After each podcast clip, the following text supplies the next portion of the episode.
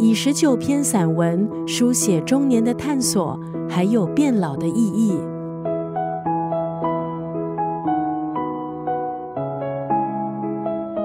作者邓慧文是畅销作家，但是他也是精神科医生、心理分析师、广播和电视主持人。今天在九六三作家语录分享的文字，出自邓慧文隔了四年推出的这本书。我想看你变老的样子。在书里，邓慧文首次书写中年人的精彩。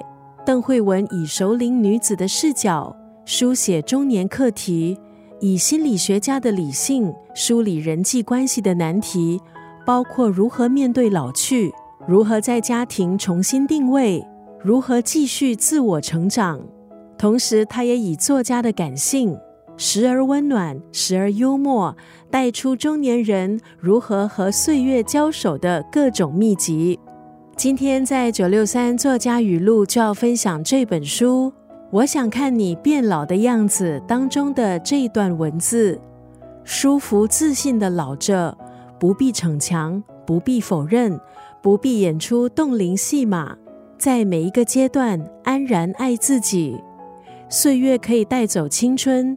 可是，却也带来熟龄的暖香，从内而外安定知足，一起活得比昨天更精彩，舒服自信的老着，不必逞强，不必否认，不必演出冻龄戏码，在每一个阶段安然爱自己。